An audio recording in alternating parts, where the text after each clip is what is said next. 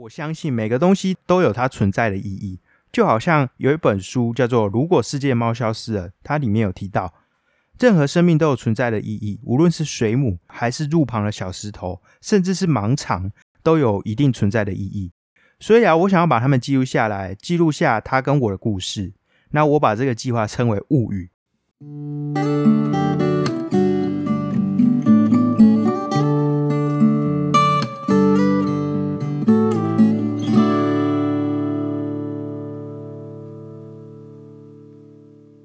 地方故事、人物故事，还有那些你我身边的大小事，让我们一起听故事。欢迎收听叙事圈，我是阿燕。不知道大家有没有一种货物囤积症呢？就是你会买很多的东西啊，然后积在那边，没办法做到所谓的断舍离这件事情。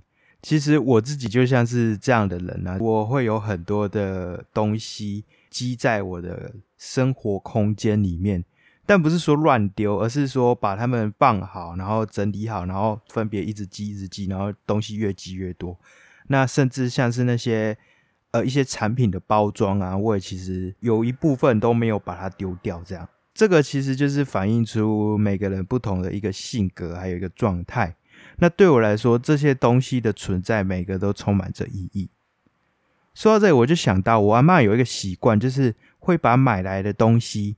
贴上一个标签，那这个标签上面会写着这东西购买的日期啊，还有它的价格。那在最近呢，我也开始想要为我身边的东西写下一些记录，但不是单纯的就是写说，呃，它的价格多少，我什么时候买它的，而是写下我跟它的故事。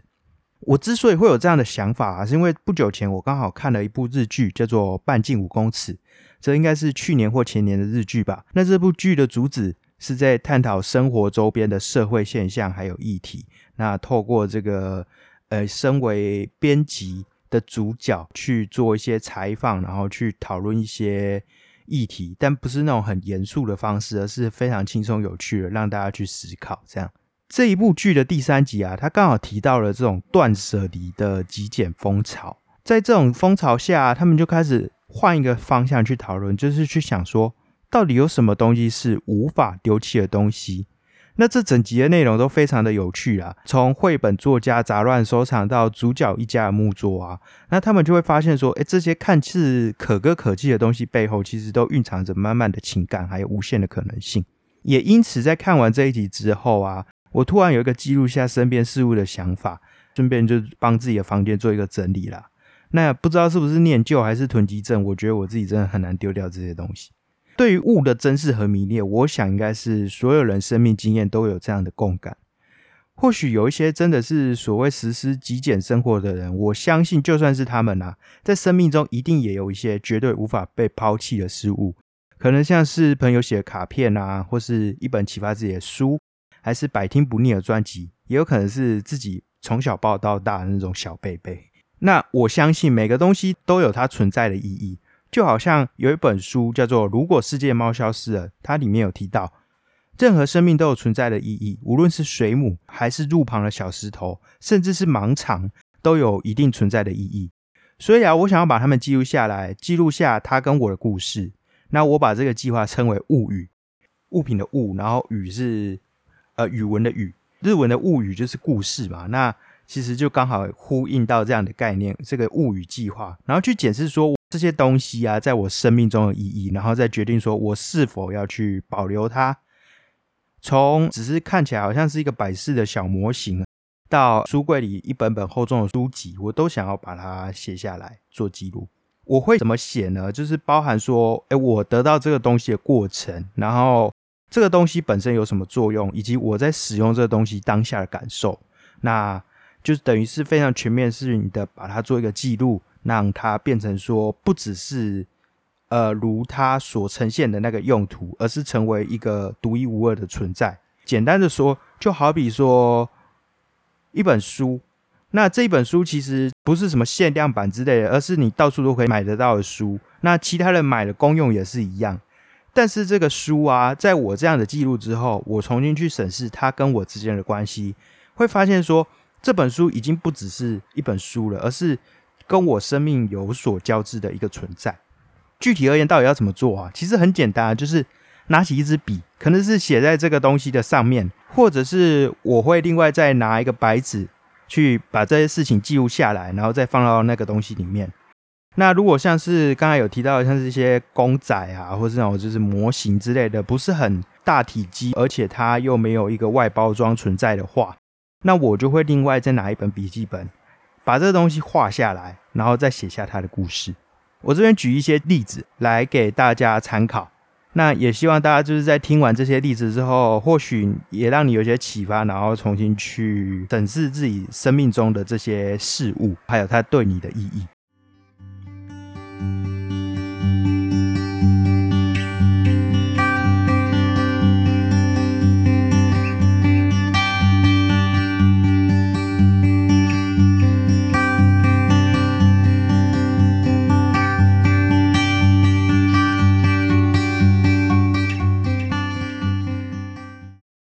那第一个我写下的东西是我的空拍机，大概是在今年初买的 DJI Mini SE。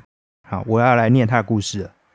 这是我买的第二台空拍机了，不知为何，我很多三 C 产品都是选的 SE 挂号 Special Edition，不只是 Special，在价钱上也很 Wonderful。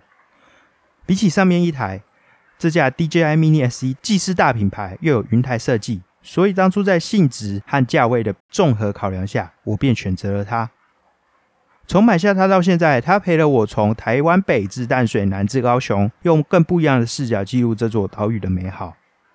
然而，目前我仍有一个待克服的困境，那就是不敢飞太高，生怕在我目光捕捉不到的高空脱离了我的控制，伤了人或一去不复返。但我应该要学会勇敢的，越是勇敢，才能飞得越高，看见越美的风景。我写下这份记录时，其实也才不过一年。我期待下一次起飞能飞得越高越远。二零二二年八月三十号。好，另一个例子是一个乐团叫南希肯恩，他们的一个不属于自己的地方这张专辑。会听到南希肯恩的歌，是我在街身上随机播放的偶然。但这一个偶然，让我在音乐上又有了新的开拓，甚至因此买下了一个不属于自己的地方这张热腾腾的专辑。挂号买的时候是二零二二年八月，在西门町的传统唱片行。而我写下这个记录的当天下午，正好首次在现场听了他们的演出，既柔和却又有力量，打中生命中的每一个状态。这是我买的南希肯恩首张专辑，也不会只是唯一一张。二零二二年八月二十八号，那其实，在这一份记录的背后啊，我还有特别在列下每一首歌，然后等着我一一去听，然后去写下我对他的感受。那在第三个例子，齐柏林的飞越台湾典藏票券。那这个例子我是有分享到 FB 还有 IG 上面的。未来啊，我也会持续透过类似的分享，去留下一些相关的记录，去分享给大家。也希望大家在看了之后会有一些感触，也顺便可以来分享一下一些东西在你们自己生活中的经验。这样，那我开始念哦。自从看到看见台湾后，我就对齐柏林导演深感敬佩。也对他镜头下的岛屿既赞叹又担忧。数年前，祈祷不幸在空拍过程往生。为了延续他的理念，一群人组织了基金会，并在淡水发起共建计划，希望打造展示祈祷镜头下美丽与哀愁的风景之空间，并持续透过看见台湾，唤起人们对这片土地的爱。我一见这计划，便毫不犹豫，尽绵薄之力协助共建，也因此在开幕时拿到这张独特的典藏票券。自开幕后，每一年都有新的展览，我都会去一次淡水，从不同的主题看见台湾，也撰文分享，希望大家都能来参观。唯有看见，你才会发现台湾有多美，以及我们非常有必要持续守护这样的美。在我看到这张票时，我都如幻灯一闪，被点醒。二零二二年九月一日。那这其实是我最近记录的三个东西啊。那其实还有很多很多的东西等着我去记录。我也很期待能够去做更多的记录，重新发现这个东西跟我之间的故事。那到现在啊，我虽然只有记录下几个东西，我却觉得说，哎，对这件事情乐此不疲。更意外的发现自己在下笔的时候，竟然写出超出我想象与期待的字数，还有描述。那这让我啊，真的是很期待说重新去检视这些事情的乐趣。我非常可以确定的是啊，我不是一个很会断舍离的人，也不是一个怎么想要断舍离的人，所以我希望能够好好去认识这些身边的事物，然后它对我的意义。如果啊，这只是一个很单纯的装饰，没有任何我自己生命经验掺杂在里头的话，我可能就会把这个东西考虑拿去丢掉。那如果这是一个已经旧到无法使用，然后想要放着收藏又占空间的事物的话，我可能会考虑记录下它的故事之后再把它丢掉，让它实体没办法存在，记忆却永恒着。至于那些丢不掉的东西呢，我会一次又一次的拿到手中，并阅读那我曾经为它写下的记录。发现原来它在我生命中是这么的有故事。那听完今天的分享，你还喜欢吗？如果喜欢的话，欢迎给我一个五颗星的评价，并留下你的心得哦。如果有任何想法或建议，可以到 FB 或 IG 私讯告诉我。如果真的觉得这节目很棒的话，可以到下方资讯栏在 Mr. Bus 等平台给我一点小小的支持。每月定期赞助，还能获得超值回馈礼。其实我真的很希望，除了我自己的分享，也希望能够看到大家对自己身边事物的这样记录跟分享，所以很期待大家能够因此去做一些更多的身边事物的记录。好，那今天的分享就做到这边，我们下次见。Música